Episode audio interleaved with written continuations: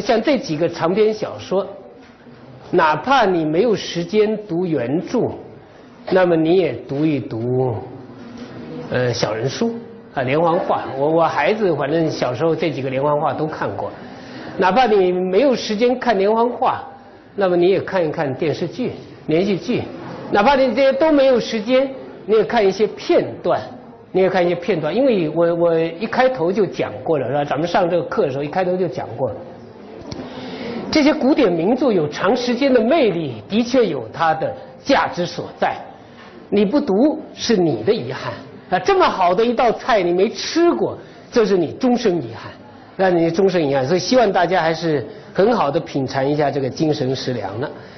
呃，下面咱们看一下《西游记》，开个头吧，是吧？好，给大家介绍一下相关的东西。《西游记》的 PPT 我忘了上传没有？没上传的话，下次一定上传上去，好吧？呃，参考书目大家可以看一下，主要是《西游记》的一些参考资料，然后几部有关于《西游记》的书，呃。有早期的，有现代的，有比较近的，是吧？包括国外学者的，国外学者研究《西游记》还是很深入。一些日本学者，日本学者很喜欢《西游记》，所以他们也恶搞《西游记》。啊，这个《西游记》的恶搞在日本就画成动漫了，比比比咱们这个呃有过之而无不及啊，有过之而无不及，这个咱们就不说了。下面先简单介绍一下西游故事的源流。大家看一下教材，看一下教材上的一些相关的东西啊。我跟大家说一下教材。教材上对《西游记》的一些介绍呢，呃，作为基本的知识，希望大家一定掌握。一个是第一节唐僧取经传说和《西游记》的成书。那因为《西游记》的成书有个很长的过程，但这个过程呢是来自于一个真实的故事，而这个真实的故事呢。在中国历史上，在中外文化交流史上，都是一个非常非常重要的事件。直到现在，咱们在考证西域的有关地理文化的时候，还要大量的运用《大唐西域记》这样的书，所以可以看出这是中外文化交流史上很重要的一个事件。那么，对中国的佛教的中传、佛教的中国化，也是一个非常重要，因为这个唐僧。本身在佛教的翻译史上就非常重要，他译的经论就达到了七十五部，而且都是经典的经论，所以对唐代以后的佛教影响非常非常巨大，所以这点大家一定要注意，大家一定要注意。那么这里头咱们有相关的一些介绍了，这个呃二百四十二页。介绍了唐僧取经的故事，唐僧大唐三藏取经诗话。那么到了呃元代的流传啊，他的《西游记》的评话和《西游记》的杂剧，最后到了《西游记》这个小说。那么咱们的文学史还基本上认定呢，这个《西游记》的作者是吴承恩啊，这是一个公认的说法。但是我个人的说法是我不同意是吴承恩。那这个观点大家参考，供大家参考啊，因为这个是反正现在大家公认吧，是吴承恩好像一部作品有个作者比较好啊，说无名氏做《西游记》不痛快，说吴承恩写《西游记》比较痛快是吧？但实际上很多的证据说明吴承恩大概跟《西游记》没关系，那一会儿再说这个问题。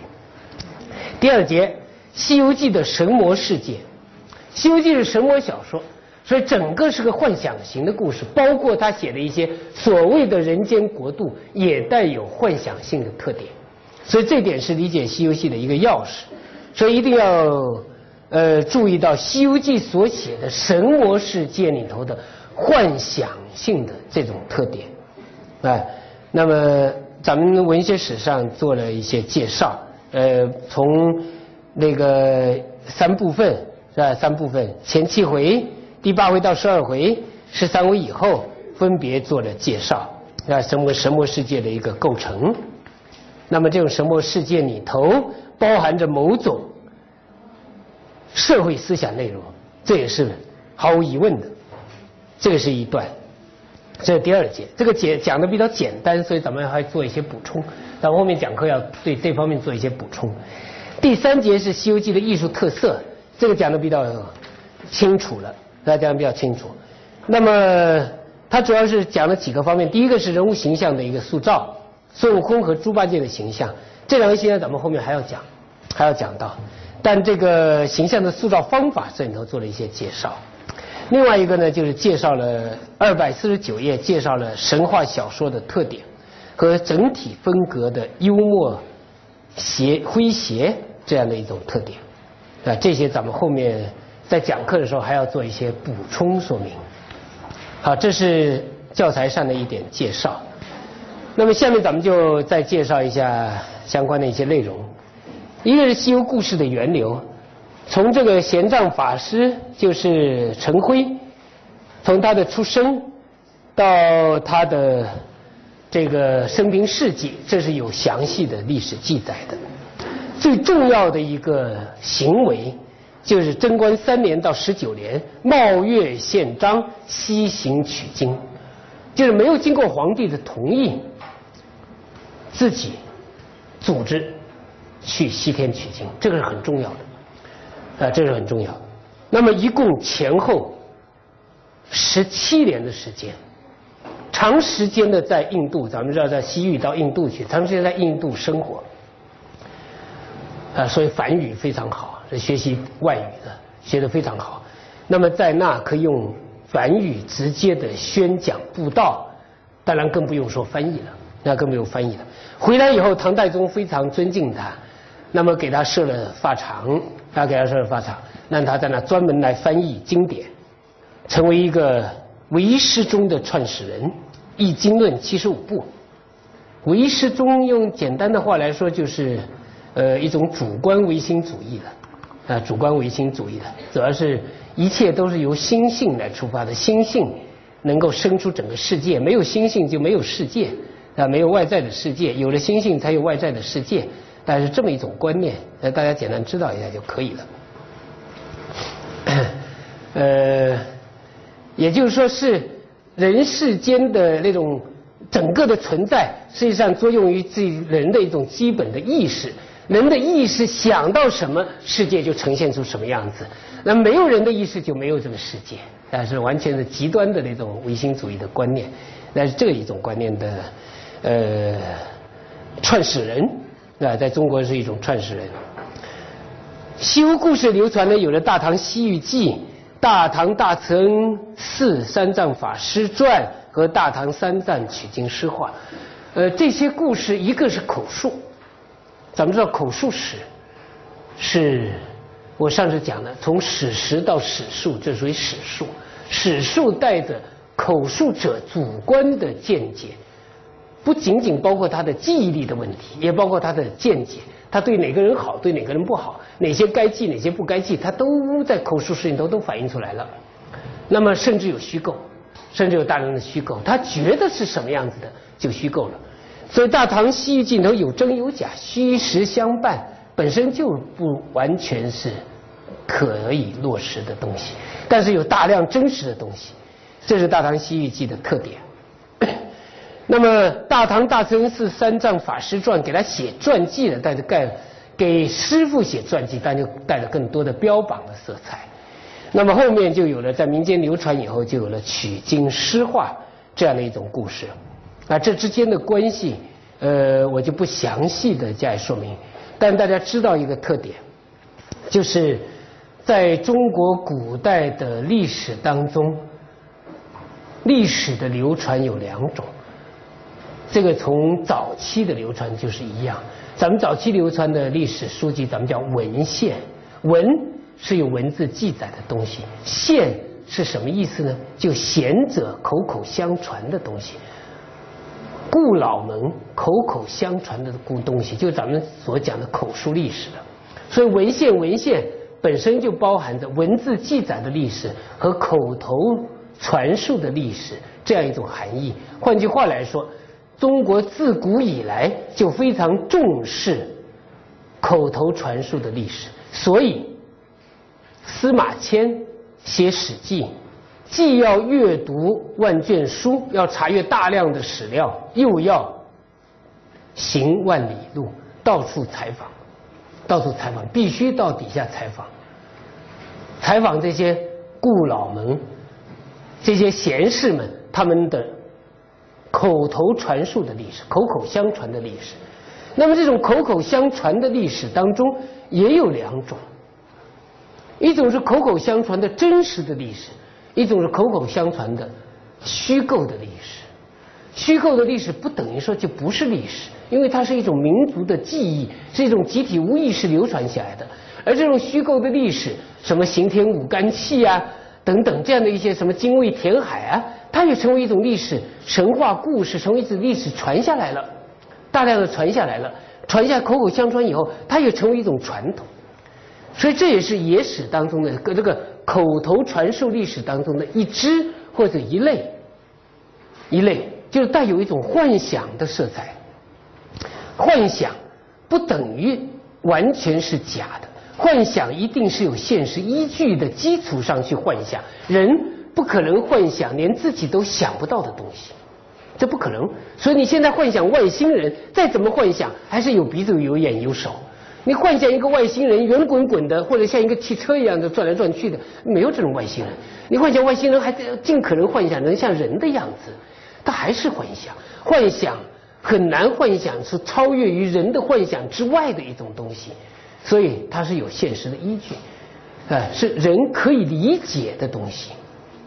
那么这样也形成了一种传统。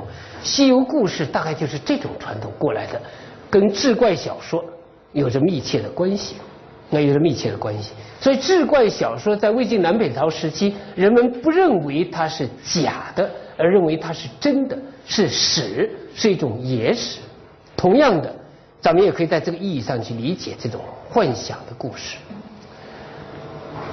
这是从西游故事源流流传的时候，咱们要特别注意到这一点，它是在民间。大量的幻想的一种故事里头形成的这样的一种结晶，所以它的文化根源和《三国志演义》和《水浒传》是不完全一样的。那么就有了宋元南戏，有金院本，有吴昌明的杂剧，有阙明的杂剧，还有杨景贤的杂剧。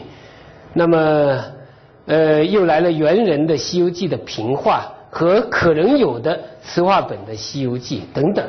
这是一个流传的线索，这还是流传有序的。那么就到了《西游记》的版本，那到《西游记》的版本，《西游记》现存最早的版本是万历二十年，但这个版本叫新刻出相官版大字《西游记》。既然叫新刻，很可能还有旧刻，也就是说在这之前可能还有刻本，只是咱们现在没有看到。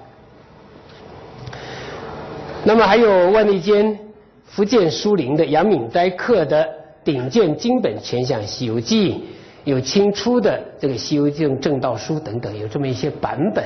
在相关的版本的呃差异呢，这个感兴趣同学可以进一步研究了。咱们这是建议大家阅读《西游记》，主要阅读是师德堂本。那么现在的呃签印本、排印本，大部分也用师德堂本。说大部分。是因为师德堂本不全，其中有些部分是根据其他版本补上去的。那大家阅读的时候稍微注意一下就可以了。因为不做简呃深入的版本研究，这个问题咱们就不多说了。那么就涉及到《西游记》的作者，在世德堂本里头明确写的是华阳洞天主人。那么后人的说法上，《西游正道书》认为是丘处机全真道人，对。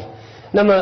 再往后就说到了吴承恩，说到丘处机当然是没有道理。丘处机虽然西游过，但他写的《西游记》显然不是这个《西游记》。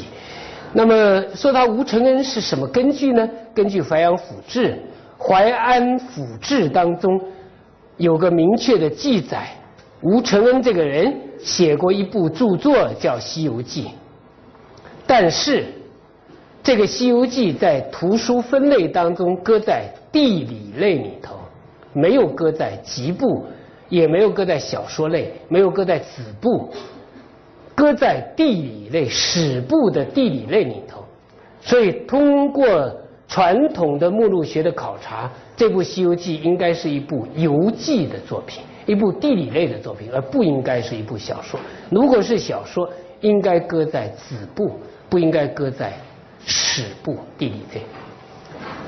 而且这是一条孤证，在考证学上，孤证不可据，孤证不可据，而且在这个孤证又没有明确的说明《西游记》小说没有。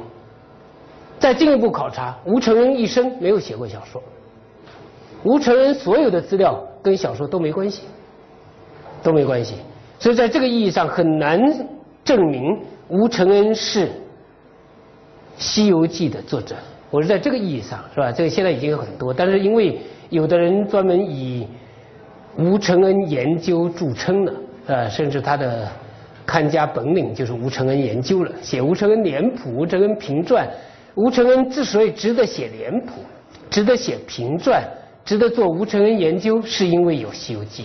如果没有的话，吴承恩的诗文现在存下来了，有《吴承恩诗文集》，拿他的诗文集在明代，大概五流六流作家都算不上。就是写明代文学史，写到了五百万字，可能能写到吴承恩，对吧？要是五百万字以内，可能很难写到吴承恩，因为实在他的诗不怎么样，文也不怎么样。在当时的名声也不怎么样，当时的交往的范围也很一般，也很一般。所以在这个情况下，这个吴承恩之所以成名吧，靠《西游记》。但如果一旦《西游记》的作者不是吴承恩，那就吴承恩就不值得进一步深入研究了。那么在目前的情况下，我建议还是悬疑，还是悬疑，就是咱们姑且不认为吴承恩是《西游记》的作者。也姑且不跟认为吴承恩是《西游记》的作者的人抬杠，就是希望等他拿出更确凿有据的第二个资料，第三个怎么说？孤证不可凭嘛，你只有现在只有一条资料，现在你拿出可靠的第二条资料、第三条资料，我再来跟你商量。现在拿不出任何第二条，其他的全是推的，说吴承恩喜欢神话故事，所以。他写的《西游记》，对不起，喜欢神话故事人多了，我也喜欢，是吧？我为什么不是我写的？没有道理，没有道理，是吧？所以像这样的一种推论，说他可能是什么，然后可能是什么，这都没道理的，那懂吗？你拿出切凿的证据来才有道理。所以在这一点上，咱们嗯暂时不需要去进行辩驳。大家看一下几个图片吧，好吧？这个是全相唐僧出生《西游记传》。这是简本的《西游记》，有的人认为这个本子早，现在还有争论，啊，还有争论。就是这个顶卷全像唐三藏西游传，朱鼎成的。有人认为这个本子在呃释德堂本之前，啊，这个可以再争，可可以再考证。这个就是释德堂本，释德堂本因为是官版大字，是官府花钱的大字的书，所以非常漂亮。华阳洞天主人教，大家注意了，即使说是黄杨洞天主人，也还不是作者，他是教，顶多是个编者，所以怎么考察他，再怎么考察也还得再进一步思考，还得进一步思考。那么有人认为就是这个木林陈元之，木林陈元之，但陈元之这个人生平也不太可考，不太可考。有人认为写写序的就是他啊，但这个是看《西游记》序。他在《西游记》刊刻的时候写序，不是自序，不是作者的自序，所以也很难断定。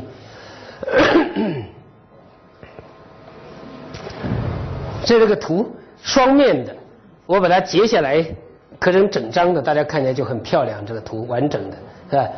呃，建议登陆彼岸的，在登陆彼岸的，一诗三图，实际上四图了，还有个白马。唐三藏取经回东土，他这个图是很有意思的。宝同福接引登彼渡，唐三藏取经回东土，大家可以看出这是一对，这一对就是他的每回大的这个每回他都有两幅图，啊，每回都有两幅图，这幅在前头，那幅在后头，实际上是，是吧？但是他割的时候是这么割的位置，所以大家看一下这两幅图，栩栩如生的啊，一前一后，是吧？整个故事很完整的，这是简本的，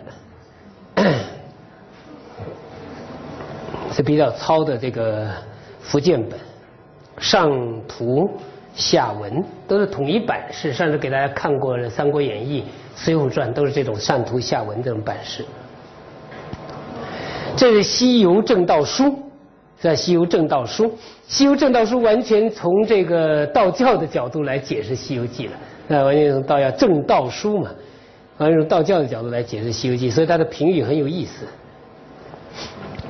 呃，因为跟道教挂钩嘛，呃，所以就给它挂在了是丘树机的身上了，《西游原旨》就给它挂在《西游记》的挂在丘树机的名下，这是嘉靖年间的课本。所以直到现在还是有人从道教的修身养性的这个角度来呃解说《西游记》，这里头就构成了一个特点，就是《西游记》研究过程当中。它和宗教的关系，这个咱们也作为一个问题提出来了，希望大家在底下思考，因为很多人做这个研究，呃，很复杂，很复杂。《西游记》里头体现的宗教观点，按我个人的看法，这里提个头了，啊，因为我我写过，曾经写过一本书，就中国戏曲的宗教精神。当时我考虑的一个核心的问题，就是中国人没有纯粹的宗教观念，就中国人信道教的，哪怕是道教徒，他也信佛教。哪怕是佛教徒，他也不反对道教；哪怕是儒家的很严格的儒家的人，他也信道教，也信佛教。这是中国人信仰的一种特点。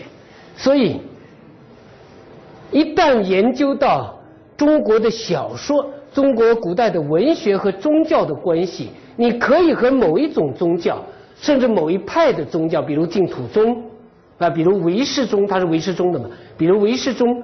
你可以和某一派的宗教挂钩，可以，但是你可以发现，当他和某一派的宗教挂钩的很多相似的观点以外的，你可以找到大量的反证，就是不一样的观点，不一样的观点，这就是宗教的复杂性。因为本身宗教观念的复杂性构成文学写作的复杂性，所以在这方面大家可以进一步思考。关于《西游记》的流传与研究，因为是非常广泛，直到现在还在很热闹的。据说还要重拍一些《西游记》的东西，那咱们拭目以待，看能不能还有新的更精彩的作品问世。好了，今天的课就上到这，很棒。